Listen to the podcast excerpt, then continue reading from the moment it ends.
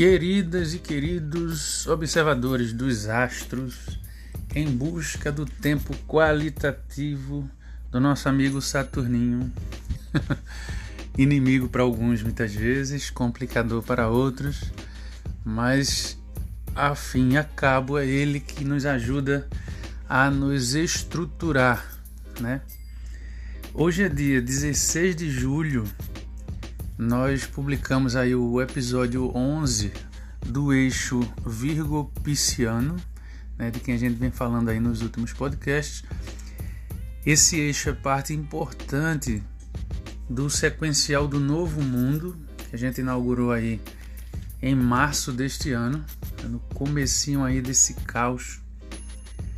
E agora a gente vai para aquela que seria a última parte desse eixo Virgo Pisciano, para poder entrar depois na última parte desse grande conjunto que a gente nomeou de podcasts do Novo Mundo, né? preparatório para a nossa entrada aí nos próximos 200 anos mandados aí por Júpiter e Saturno em Aquário.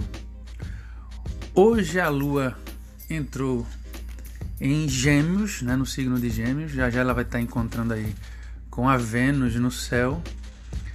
Assim que eu espero que a minha voz veludosa encante a todas e todos, para, para que nós tenhamos uma boa acolhida de toda a informação que vai ser colocada aqui, que vai ser repassada.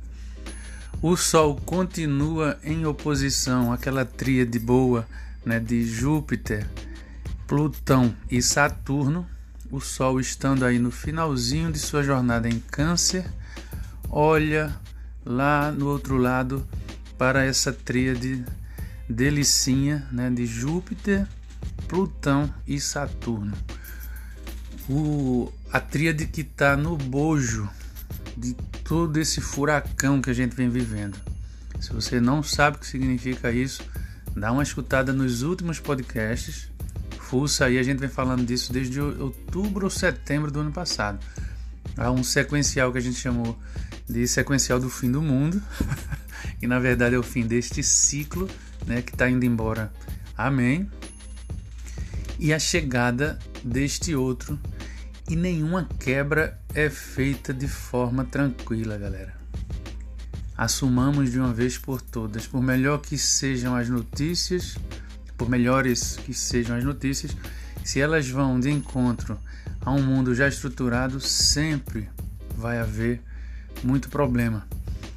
É, dessa vez nem nem tá assim de melhores notícias, né? A gente relembra sempre, já passamos, estamos quase aí alcançando a soma de 80 mil pessoas, 80 mil vidas que foram ceifadas por essa virose uma crise econômica sem tamanho na história, sem precedentes, um, um genocida sentado na cadeira da presidência, orquestrando de forma muito cuidadosa e planejada todas essas mortes, tudo o que está acontecendo, pelo menos em termos de gestão pública, é isso que está acontecendo, é necropolítica escancarada mas a gente precisa tentar tirar de toda essa destruição algo que possa sobreviver a isso tudo.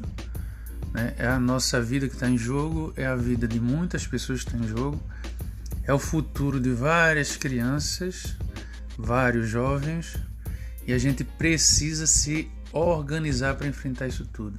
E é por isso mesmo que esse eixo Virgo Pisciano é tão importante nesse sequencial do Novo Mundo. O convite do signo da Virgem é para o nosso amadurecimento, é para que as coisas estejam em ordem.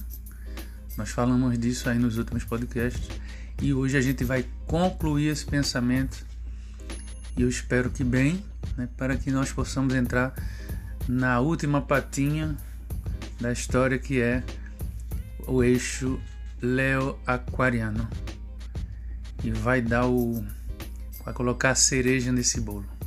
Meu nome é Bruno Albuquerque. Este é o episódio 12 dos podcasts do Novo Mundo.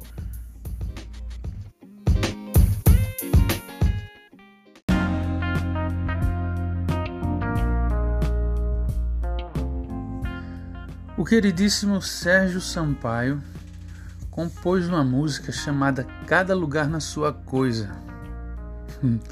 Quem ouviu o podcast passado, né, quem já dá uma olhada em astrologia, quem já fez seu mapa astrológico, já acende aí o radar, né, já liga aí o radar da virginianidade, né, só com o título. Ele brinca com essa história de cada coisa no seu lugar, né? E a música começa assim: Um livro de poesia na gaveta, não adianta nada. Lugar de poesia na calçada, lugar de quadro é na exposição e continua as lindezas dele. O que é que, ou por que é que o signo que convida a gente para o amadurecimento também é associado à organização, às coisas em ordem? Né? Por que é é associado, que é a casa que ele rege está associada à saúde e ao mesmo tempo as atividades profissionais, as trocas que a gente faz com as outras pessoas profissionalmente, né? As trocas que a gente consegue fazer como adultos. Tá tudo interconectado, né?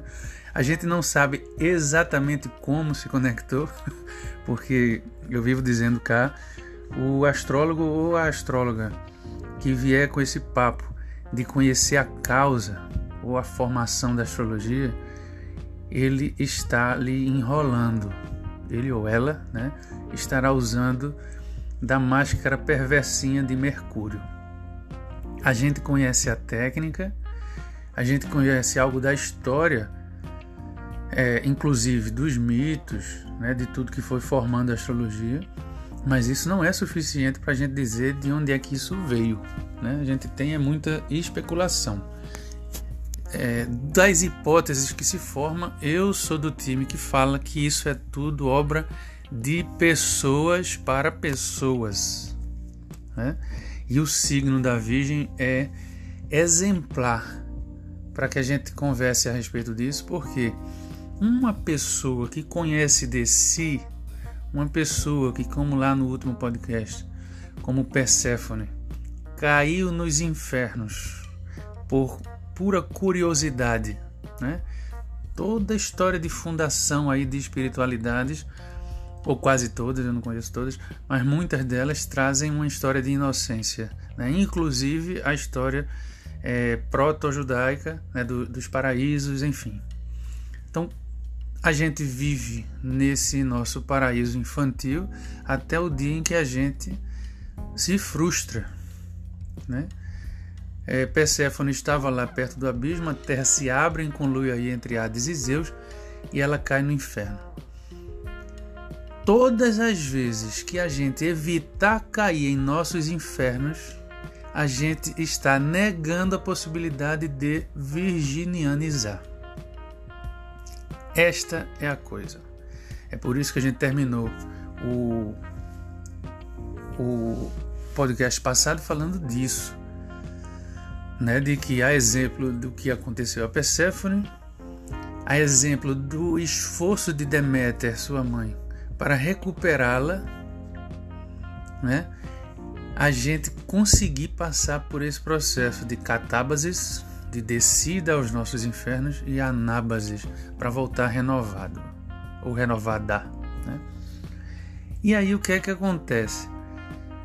Antes lá no podcast 10 a gente fazia a, o acerto né, de contas com respeito a Netuno e a Peixes, que está em oposição à Virgem. Então, também, quando a gente vivencia os, os, temas, né, as associações relacionadas a Peixes e a Netuno, a gente também deixa de virginianizar. Nós, gente, somos pessoas limitadas. Significa que, ora, nós vamos precisar ir lá nos oceanos, descer e dar as mãos a Netuno, deixar-se conduzir pelas marés da inconsciência também para poder avançar. Uma vez que a gente estiver aí, a gente tem que guardar, pelo menos se resguardar, para não estar de todo fora da virginidade. Virginianidade. né? Então, para além da gente negar a virgem, quando a gente se nega a cair em nossos infernos, a, a gente se nega a amadurecer, né? Também é possível a gente deixar de amadurecer simplesmente por se jogar nos braços do signo de Peixes, de Netuno e de todas as suas consequências. Ou seja, se a gente quiser de fato avançar, a gente precisa andar bem nesse eixo. Andar bem nesse eixo significa parar de cair simplesmente no polo pisciano, né? Para se manter firme em, algum, em alguns elementos aí para se manter, para manter os pés no chão, para a gente poder produzir o nosso pão. Por isso que o, a casa seja relacionada à Virgem tem a ver com os nossos processos profissionais.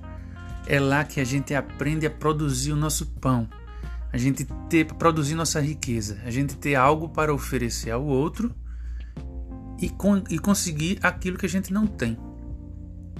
Eu ofereço minha força de trabalho, você oferece a sua, a fulana oferece a dela, e assim a gente vai, entre pessoas limitadas, vencendo as limitações. Foi isso que Deméter ensinou pra gente. Deméter ou Astreia, né? Enfim, vocês escutaram aí o último podcast. Do mesmo jeito, que uma pessoa que está o tempo inteiro somente preocupada com a produção do seu pão, ou que está o tempo inteiro achando que precisa ou que tem que estar em ordem, né? tem que estar em harmonia com cada lugar na sua coisa, como diz lá é, Sérgio Sampaio, essa pessoa deixa de entrar no fluxo do desconhecido que é o lugar lá de Netuno, né? que é o lugar de peixes, da nossa dissolução. Então imaginem aí este pão produzido lá na casa 6 por nossa virginianidade, ele imerso no meio do oceano. Vai sobrar alguma coisa desse pão?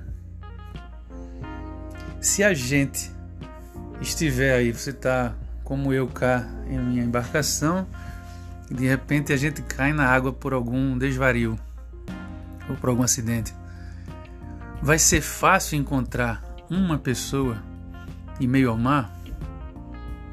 Né? Essa essa esse, essa vastidão marítima é que é, dá pra gente, né, diz pra gente o que parte do que esses mitos relacionados a Netuno é, trazem pra gente, beleza? Uma vez entendida a importância desse eixo, né, aí são todos os podcasts que a gente veio fazendo e mais essa, essa conclusãozinha agora. A pergunta que fica é o seguinte: Ok, Bruninho, como é que eu faço isso?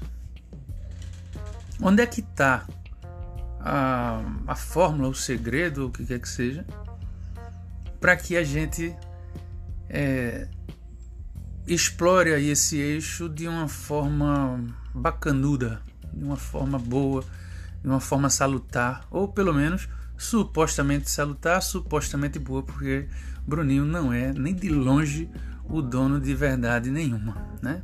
Então a pergunta que a gente vai tentar responder no próximo bloco é essa: Como é que eu nado nesse eixo Virgo pisciano. Pega aí teu caderno, pega um lápis e anota isso tudo, porque vem um bocado de referências e a gente está aqui é para crescer.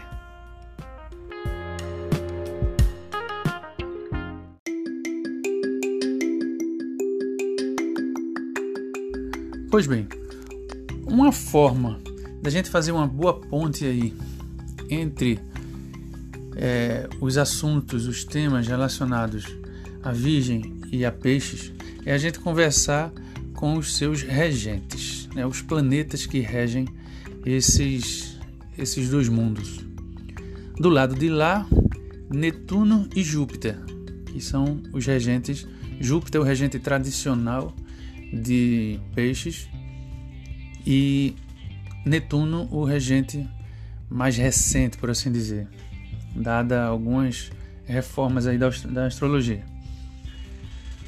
Do lado de lá, então, a gente não pode fechar os olhos para as nossas intuições. A gente não pode achar que intuição é tudo na vida, né? Como eu eu sempre dou um, um exemplo né, de quando a gente está apaixonado, por exemplo, né, que às vezes a gente se encontra com uma criatura que, no dizer popular, parece que a gente já se viu há muito e muito tempo, né? Gente, parece que a gente tem um, um encontro de vidas passadas e tal. E aí, desde que eu comecei a me perguntar a respeito disso, aí eu, eu digo assim, sim, e quem disse que a gente tem que estar junto de novo agora, né? o que foi que aconteceu na vez passada que fez com que a gente se reencontrasse aqui, né? Mas quem disse, e também, né, outra pergunta é quem disse que é preciso que a gente reate esses nós de novo, né? Tem um milhão de assuntos que a gente pode questionar no mundo dos, dos das intuições, né? Dessa, desse inconsciente, todo essa, esse verdadeiro oceano que é a nossa psique. Então a gente não pode achar que, que Netuno vai, vai ser vai ser bem trabalhado simplesmente assumindo que é, as nossas intuições, o nosso inconsciente e tudo isso.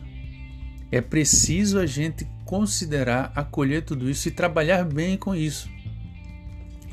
Do mesmo jeito que com Júpiter, a gente precisa dar as mãos com seu entusiasmo, com, a, com todo o seu desenvolver, né, com, com toda a sabedoria que ele traz, ou que, que deixa é, latente para a gente. É Júpiter que, que encarna na mitologia essa grande sabedoria. Né? Então a gente estar bem com ele, a gente está bem com o nosso vigor, é a gente está bem com as nossas vontades, né? Com, tá bem com os quereres caetanos da vida, né? com a música do quereres. É, e a, o, o, Netuno, que é trabalhar, a piscianidade trabalhada nessa desde que o, a cristandade assumiu o lugar de religião quase oficial, né? Porque a gente diz que vive num país laico, mas isso é a, a, a maior das mentiras, né? Aqui no Brasil, todos os feriados são quase todos os feriados são de santos, de santas. É... Enfim, não, não, vou entrar nesse detalhe porque eu, eu me encho de raiva, inclusive. é... Desde que isso virou lei, que a gente abraça, por exemplo, uma religiosidade que não tem nada de festiva. Quando tem de festiva, não tem de sexualizada. E fica aquela pergunta grotesca né, para quem abraça, e aí não é só exclusividade do cristianismo. É, algumas religiões é, indianas, inclusive, bem conhecidas, elas abraçam essa história do celibato e tudo isso, essa a, a perspectiva dos ascetas, né, de que você tem que viver sozinho, isolado e buscar a sua iluminação. Esse tipo de religiosidade está trabalhando o nosso lado inconsciente, o nosso lado de fé e fervor, mas dentro de uma perspectiva, de uma perspectiva altamente amarrada, Asse, supostamente assexualizante, né? como se fosse como se sexo fosse perversão. Então, entrar em contato bacana com Júpiter com Netuno, lá para o lado pisciano, é a gente trabalhar bem esses temas. Entrar em acordo com o regente de Virgem, que é o Mercúrio analítico, é a gente saber fazer uma boa interpretação do mundo. É a gente saber que lá é lá, crá é crá. Né? Tem um livro que eu quero deixar para vocês aqui, de exemplo, mas não é, não necessariamente é tá dentro do assunto nosso. Mas é que eu estou participando de um grupo de estudos sobre marxismo com uma figuraça que é o Fernando Graça. Eu vou colocar lá no, no meu Instagram, né, que é o arroba Jerônimo. Eu vou colocar essas referências que eu vou passar aqui para vocês. E Fernando é um deles que trabalha magnanimamente com, essa, com esses temas do marxismo e das teorias de, de Estado, teorias da, da Revolução e tal. Ele indicou para a gente, num, num dos encontros passados, o livro chamado Teoria Geral do Direito e Marxismo, de Eugene Pachucanes. Esse moço, o Pachucanes, ele apresenta, por exemplo, o fenômeno jurídico como ele é, de fato, como ele é, como ele realmente é.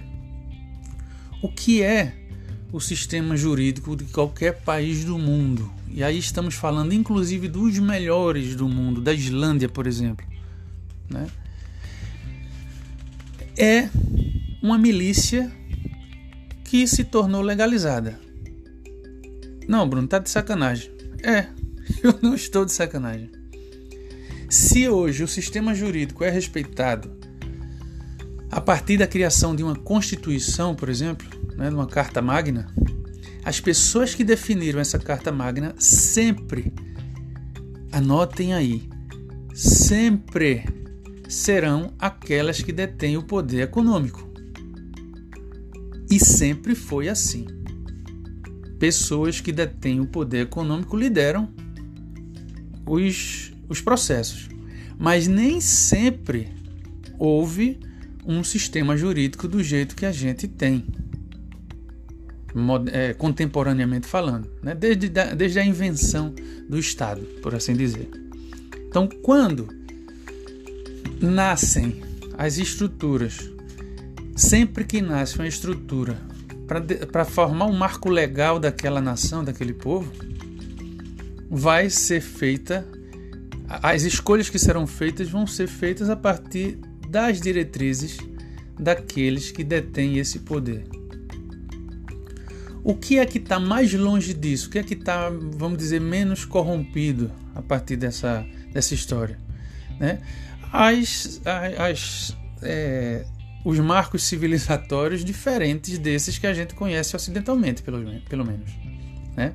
Os indígenas têm forma de, de organização diferente.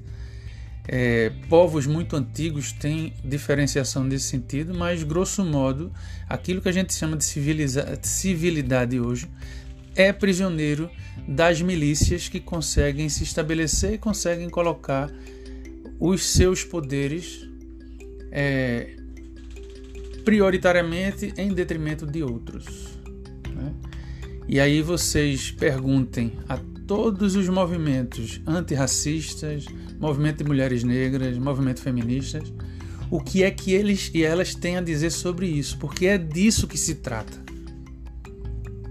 Quando o movimento feminista se coloca contra as leis que deturpam a, essa história, que colocam as mulheres abaixo dos homens, elas estão se debatendo contra essa milícia que formou esse direito. Porque, a rigor, a rigor, as leis não precisavam ser do jeito que elas são. Quando as pessoas negras não conseguem é, quebrar os ciclos de privilégio das pessoas brancas é que existe todo um sistema para deixá-las de fora. Então, ou a gente se agarra de verdade com um Mercúrio mais analítico e sabe interpretar a história, sabe interpretar nossa vida, ou a gente não vai entrar nesse eixo, a gente vai continuar vivendo capengamente, com alguns tentando quebrar esse ciclo e outros alimentando esse ciclo perverso. Né?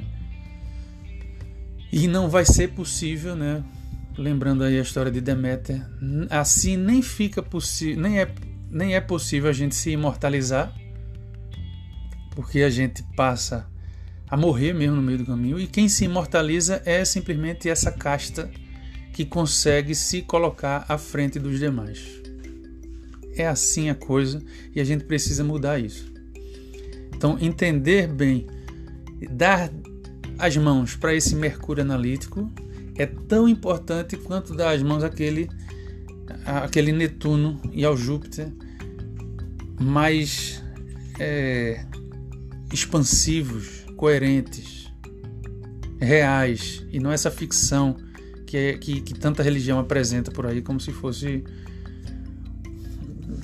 como se fosse o que eles apresentam.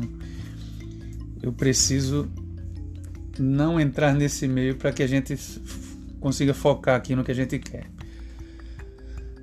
Pois bem, eu coloquei essa. Eu coloquei o exemplo lá do direito porque é, é, um, é, um, é um fenômeno que norteia toda a nossa vida, né, que é o fenômeno jurídico, e mesmo esse a gente precisa entender que está totalmente contaminado desta má interpretação de texto, que é a gente achar que todo esse sistema é pelo bem comum. Gente, parem de cair nessa leseira. Não existe este bem comum. Existem poderes de pessoas endinheiradas determinando o bem deles, disfarçando de bem nosso. Ponto. O segundo ponto que a gente precisa, que a gente pode, não precisa, não tem nada de pode. O segundo ponto importante para a gente é, ter em consideração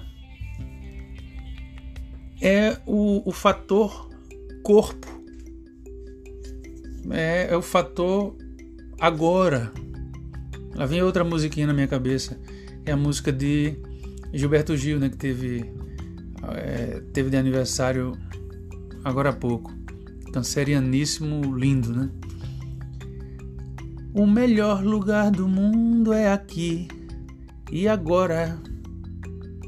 É, é um dos gestinhos da música dele.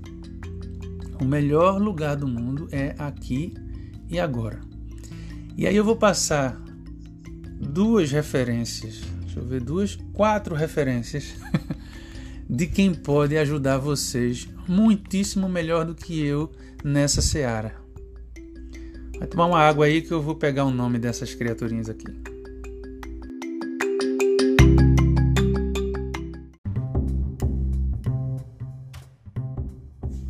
Me aproveitando aqui dessa dessa menção né, que a gente fez aí ao Mercúrio analítico, eu queria chamar a atenção né, para os talvez os mais ou as mais avisadas é, tenham percebido isso, né? acho que foram procurar mais sobre o mito de Deméter, tenham percebido que a mitologia que Deméter encarna é muito é, é muito semelhante àquela que prosperou depois, né, aí pela Idade Média ou pós-Idade Média, dos grandes heróis masculinos.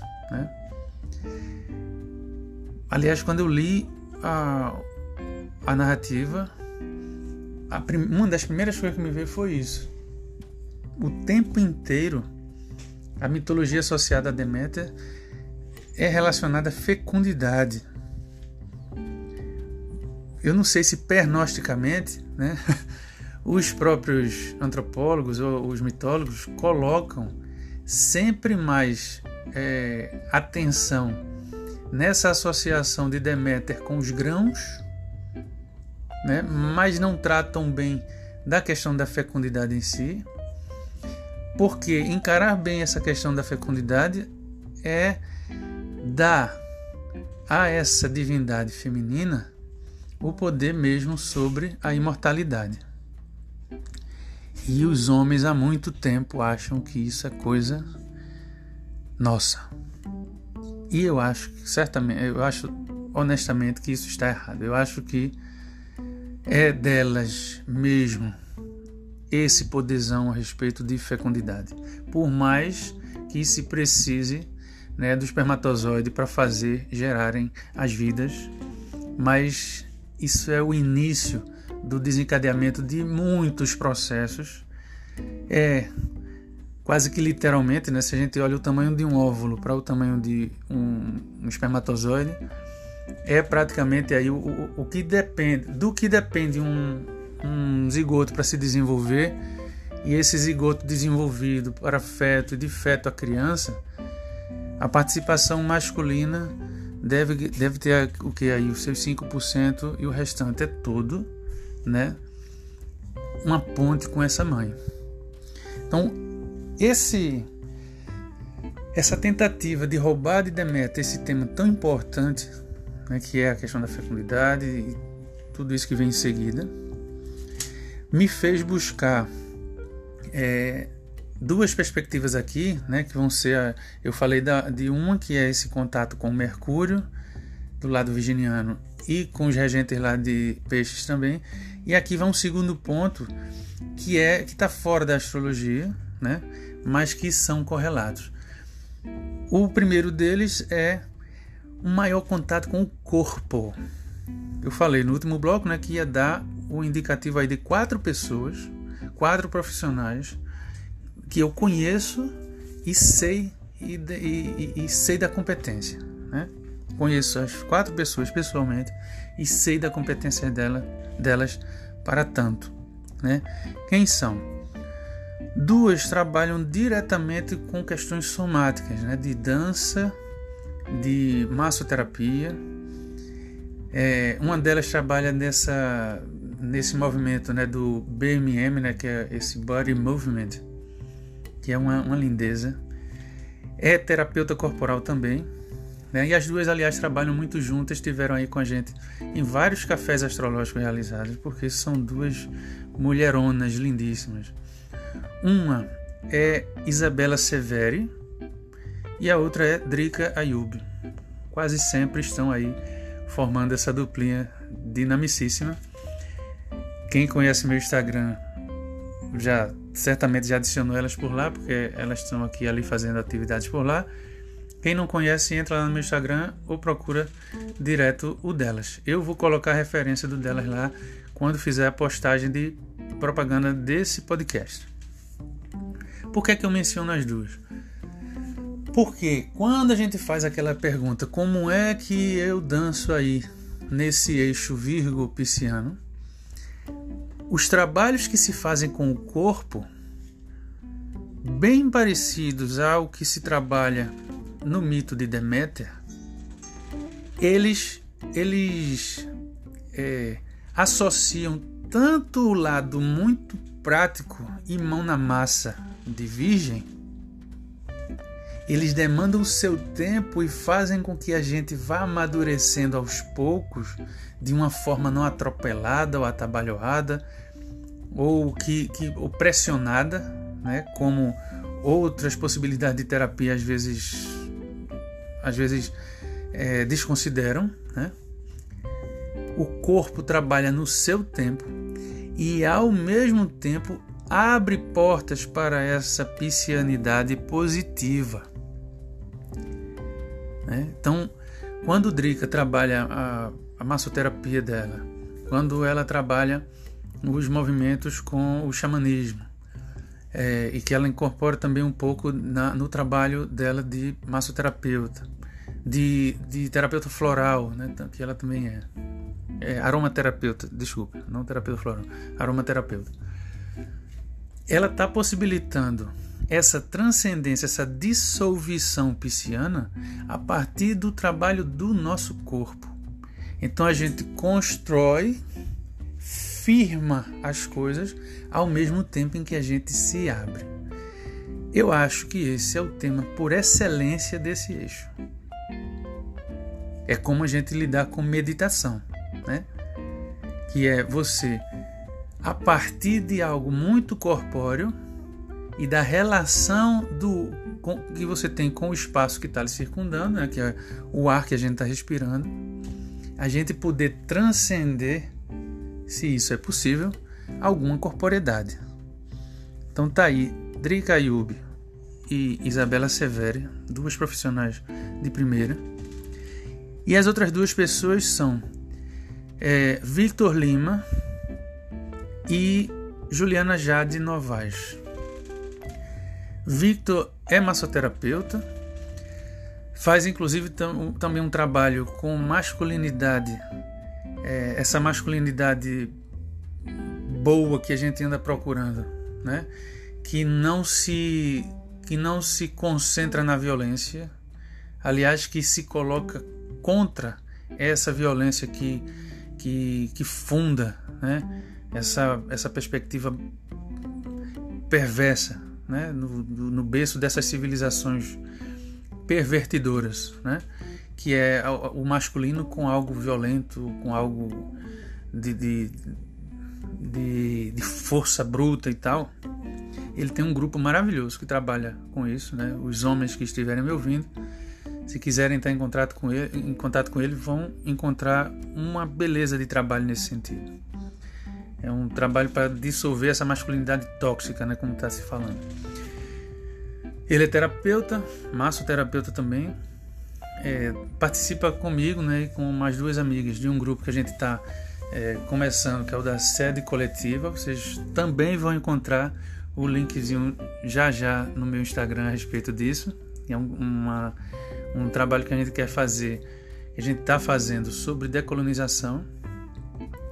E Juliana é uma doçura de criatura, muito competente é, como professora de yoga, como estudante de astrologia, com, é, um, com uma percepção para lá de sagaz. Né? Tem muito a oferecer nesse sentido, a dizer e a trabalhar questões com meditação. Tem um, um espaço maravilhoso chamado a Caixa e pode essas pessoas podem é, oferecer um mergulho maravilhoso para quem estiver querendo de fato se harmonizar aí com esse seu eixo Virgo Pisciano. Beleza? Vamos ao terceiro e último ponto dessa história. Pega mais uma aguinha e volta para cá.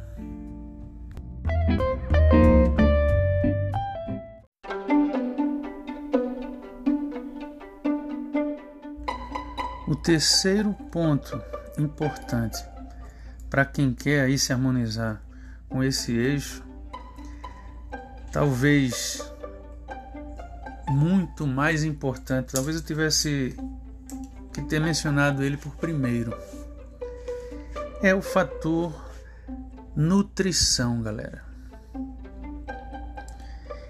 Percebam né, que os três temas estão relacionados à casa 6, que é regida por Virgem. Né? Tanto para a gente se desenvolver profissionalmente, a interpretação de texto, a interpretação da vida é importante para que a gente não seja enganado e para que a gente não precise enganar ninguém. O tema do corpo, da saúde, é central para que a gente tenha um mínimo de independência, de autonomia. Eu nem ia dizer de cá, mas lembrei agora, né? Outro, outra, outro grupo bem importante nesse nessa caminhada aí a respeito do corpo é o grupo lá de São Paulo da somaterapia, né? É, desenvolvido aí por Roberto Freire, psicanalista é, que trabalhava os temas de Reich, né, do aluno lá de Freud, da bioenergética e tudo, e que foi continuado, esse trabalho foi continuado é, pelos seus discípulos lá. é, pelo pessoal que começou o projeto com ele até hoje vai de vento em popa. Né? Então, quem quiser também dar uma vasculhada no, no Insta, nos sites relacionados à, à somaterapia, não vai, não vai se arrepender, não. É coisa bastante bacana. Mas o terceiro ponto é esse da nutrição. E talvez eu devesse ter falado dele antes, porque mesmo sem ter sequer se dado conta ainda do corpo, né, o recém-nascido ou a recém-nascida precisa se alimentar, né? Então, e hoje a gente vive nas mãos, né? Já foi pior, mas hoje a gente, a, a indústria alimentícia ainda é muito potente no mundo. A gente precisa encarar essa indústria como um dos maiores males que a gente do qual a gente ainda cuida. Né? É preciso a gente acabar com essa história. E eu vou passar aqui três referências. Eu tinha separado duas, mas eu vou colocar aqui três referências para que vocês entendam sobre nutrição. A terceira que eu me lembrei agora, talvez ela nem. Ela vai gostar, claro, da, da indicação, mas ela talvez nem esperasse, porque é, é tão cansativo você estar o tempo inteiro alertando para isso que eu vou alertar vocês agora, que ela é, abrir um pouco mão dessa guerra dela, porque estava muito pesada, né? que é a questão de você lutar contra esse desmande das indústrias alimentícias. Pois bem, vamos por partes. É, a primeira referência, eu vou aproveitar já que eu falei dela agora, é, de, é para Duan Vitorino. Ela é nutricionista de formação, mas como o, se eu não me engano, é Michael Pollan que é o, o guru dessas pessoas que veem a nutrição como um, um atraso na vida da gente, né? Porque nas palavras, se eu não me engano, é, o nome dele é esse. Eu vou confirmar também depois. Mas Michael Pollan, é, ele, ele começou a procurar a história das comidas e tudo isso, e ele descobriu que ele, ele pôde mensurar o tamanho do veneno que a gente está colocando na boca sempre que a gente admite o desmande da indústria alimentícia. O que é a gente admitir o desmande, desmande da indústria alimentícia? É a gente se alimentar de coisas com conservantes. Ou, como uma entrevista que eu vi uma vez de uma pessoa, um profissional dessa, dessa área, diz assim: tudo que precisa da geladeira para se manter. é difícil, né? Pois bem, quem quiser saber mais sobre isso, pergunte a Duan Vitorino que ela sabe. E vocês vão ver que show esta mulher consegue dar para aqueles que procuram o seu atendimento. O segundo é um coletivo lindo, lindo, lindo, que está lá em Recife, lá em Casa Forte, perto de onde eu atendo, que se chama Flor de Jambo né, que é um restaurante vegetariano. Aliás, não é o coletivo não é o Flor de Jambo, é, o, o Flor de Jambo é parte do coletivo, mas é a Casa Flor. Né? Eles têm lá a Quintanda de Seu Fulô, que oferece produtos orgânicos de uma galera que produz lá mesmo em Recife. É, o pessoal que, que faz essa produção local. Mais do que nunca a gente está precisando de apoio para essas iniciativas. E a, a Quintanda do Seu Fulô, o Flor de Jambo são parte desse dessa casa flor que faz esse movimento todo lá, com produtos que são de alta qualidade, que respeitam a produção fora dessa indústria asquerosa e que de quebra é vegano ainda por cima, né? Comidas maravilhosas sem ter que matar animalzinho nenhum para que convivamos com eles, certo? Eu toco no, no, no Casa Flor porque eles são um coletivo. Eles entendem que individualmente ninguém consegue se antepor a essa questão da, da indústria asquerosa alimentícia, entendem? E como a gente está aqui já dando a introdução para aquilo que vai ser o eixo leo-aquariano, guardem esse ponto para o próximo, né? porque é muito importante a gente começar a ter essa ideia de como fundar nossas coletividades ou a gente vai desaparecer deste planetinha. Se vocês querem ir embora junto com com tanta catástrofe, né? E eu estou falando catástrofe gerencial, não é de terremoto nem de nada disso, né? Estamos falando aqui de, de falta de gerenciamento nosso. Nós somos uma catástrofe para este planeta. Né? O, na hora que uma, narrativa é, diz que homens, né? Vocês estão aí, vocês são os donos dessa, dos animais, vocês podem, é, vocês estão por cima deles, vão é, crescer e multiplicar-vos e matai-vos todos aí, né? como a gente sabe que tem desse tipo de, de, de história, isso está criando uma catástrofe. Né? E contra uma catástrofe desse tamanho, não existe outro, outra saída além da gente se formar em coletivo, em redes. Sozinhos, a gente só vai andar à deriva. Mas vamos deixar esse tema para o próximo podcast. Por último, e aqui eu faço uma, uma ressalva especialíssima, né? Tenho uma admiração por esta mulher que vocês não têm ideia. Aliás, ela é virginiana e está sendo citada aqui com muita propriedade. Ela acabou de lançar um manual para comidas de, para fermentação, manual de alimentação a partir da fermentação.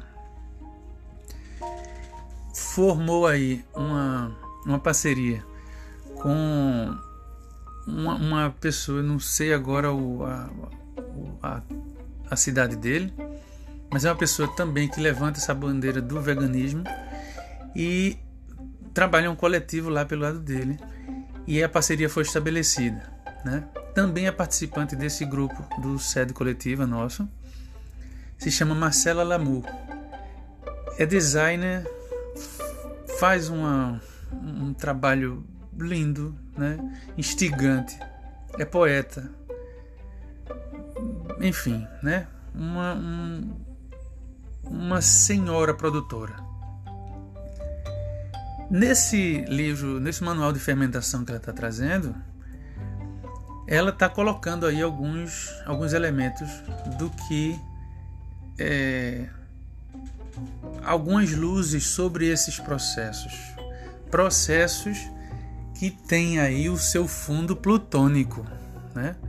os seus infernos metidos. Por quê? É, esses micro-organismos eles trabalham quase sempre no escuro, né? Para a gente tomar, para a gente sentir a fragrância e o, o, aroma e o gosto de uma cerveja artesanal, né? Ela fica em descanso, a cerveja fica em descanso para se formar a cerveja, né? o mosto fica em descanso aí por muitos dias, né? Resguardados, frio, né? Como é, como é necessário nos processos né, de decomposição. Pois bem, Marcela Lamour trabalha, pegou esses elementos, colocou nesse manualzinho, mas as pesquisas delas vão, vão para além disso. Ela está começando a explicitar agora, porque o trabalho de cara dela é essa parte da, do designer, mas já estuda esse tema há alguns meses aí e tem muito para falar sobre isso para quem quiser aí trocar uma ideia. Né? Aí vocês vão ter lá no Instagram tanto o, o Insta lá do profissional dela, que é o Mare, Maregrafias, quanto o pessoa física, né? Mas essas, esses três pontos que eu coloquei aqui para vocês são portas de entrada para esses continentes que se desdobram quando a gente pega um desses eixos trabalhados pela astrologia de uma forma honesta e comprometida com a gente. Beleza? Eu espero que esse, esse podcast ajude vocês a, a enveredar aí né, por esses caminhos. Novamente, cutuco para que quem tiver dúvidas, quem quiser trocar ideia a respeito disso, o meu Mercúrio é do tamanho do mundo, gosto mesmo de falar e gosto de escutar também. Né? A gente precisa muito de reformar a nossa perspectiva, né? das grandes crises nossa é esta crise de perspectiva, de a gente confundir as coisas. E toda vez que muitas pessoas aderem a esse tipo de movimentos, a gente tem muito mais chances né, de construção de algo novo. É isso que a gente está pedindo. Beleza? Convido vocês a continuarem nossa, com essa reflexão no, no próximo podcast, que vai ser, vai ser a abertura desse último bloco do, de podcasts que formam né, o, os podcasts do Novo Mundo que é de preparo para o que vão ser esses 200 anos aí de Saturno, é, mandando ver em Aquário, né? Esse encontro aí dos dois, Saturno e Júpiter, em Aquário em dezembro vai ser ímpar na história. A gente não vai ver outro, né? Ninguém vai viver mais de 200 anos. Então quem está vendo esse certamente não vai ver o próximo, a próxima passagem de Saturno e Júpiter para é, a entrada dos dois, né, em Peixes. Então quem tiver por aqui para ver este este fenômeno em dezembro, até lá a gente vai ter terminado nosso sequencial aqui de Novo Mundo se preparando aí para passar por essa, por essa crise, se preparando para o que vem a ser construído a partir de 2021. Esse é o desejo nosso. Espero receber de vocês críticas, comentários, dúvidas. Um cheiro no coração de vocês todas, de vocês todos.